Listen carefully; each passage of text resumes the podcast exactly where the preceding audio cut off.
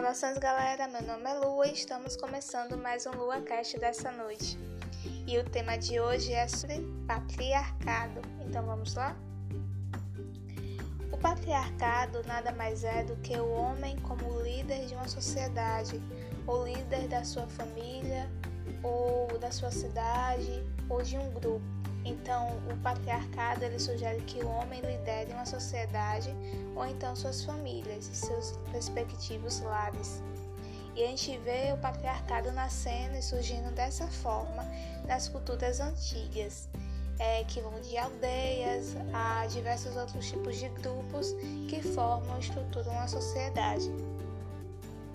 A Grécia, assim, para explicar melhor, eu trouxe um exemplo da Grécia na, no período platônico, onde começa a surgir as divisões entre homens e mulheres. Platão ele começa a observar que o homem é voltado para a razão e a mulher para a emoção. Mediante a isso, o homem começa a ganhar dentro dessa, dentro dessa sociedade uma estrutura voltada para a liderança, onde grupos de homens se reuniam criavam é, seus projetos e planejamentos voltados para a sociedade em que viviam, para suas cidades e também para a construção da educação do, do grupo em si. Já a mulher, dentro dessa sociedade platônica, ela é voltada mais como cuidadora, é, a exercer papéis como poetisas, sacerdotisas, é, mães, cuidadoras do celular em geral, de forma geral. Então a gente vê que a educação ela cria mais forma de um, de um conceito masculino, ao qual Platão sugere, já que o homem é razão e a mulher é emoção.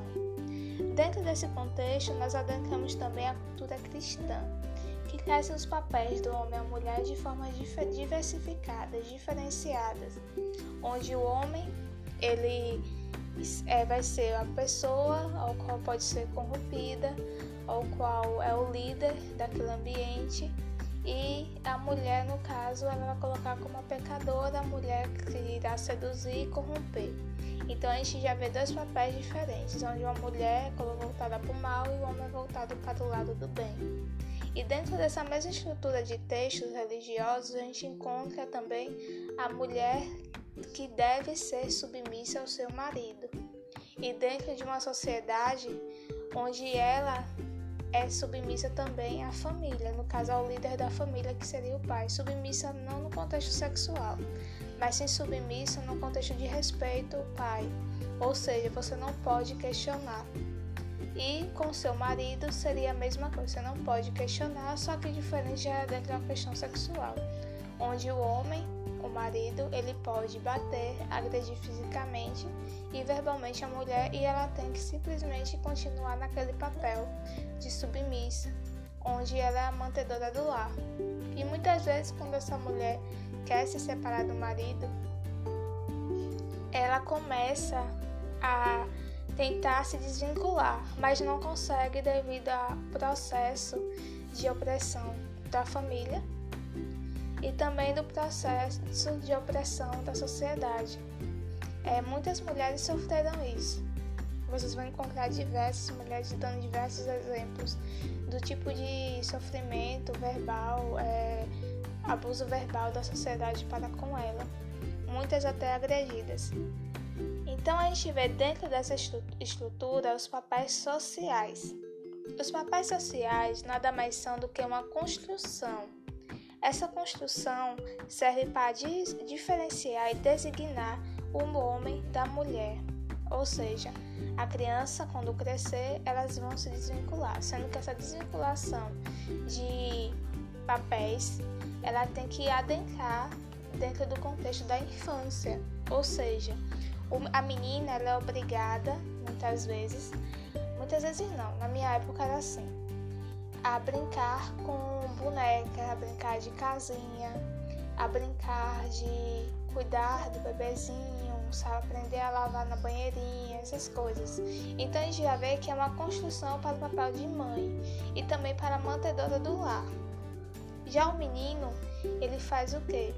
O menino ele pode brincar de bola, ele pode brincar de ser engenheiro, ele pode brincar de videogame, ele pode brincar de bola, de diversas coisas que são voltadas para o masculino. Ou seja, a gente já vê uma distinção na infância dos brinquedos. E esses brinquedos vão servir de condicionadores para que a criança se torne, ao se tornar adulta, siga seus papéis sem precisar ninguém estar tá interferindo, ou seja, sem precisar ninguém estar tá dando ordens.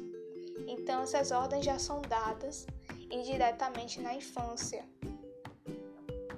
Dentro desse contexto, a gente vê que as meninas elas são proibidas muitas vezes de brincar de videogame, eu mesma fui.